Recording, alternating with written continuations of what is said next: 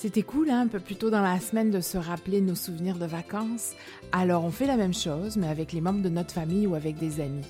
On se souvient d'un épisode drôle, ensemble, perso, et parce que mon plus jeune fils me rappelle ma grande fille, je la revois encore en train de nous engueuler dans sa langue de bébé avec son petit doigt en l'air.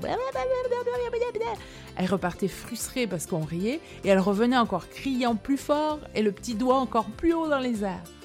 Alors c'était très drôle. Allez, souriez, riez, pleurez, mais surtout souvenez-vous et à demain.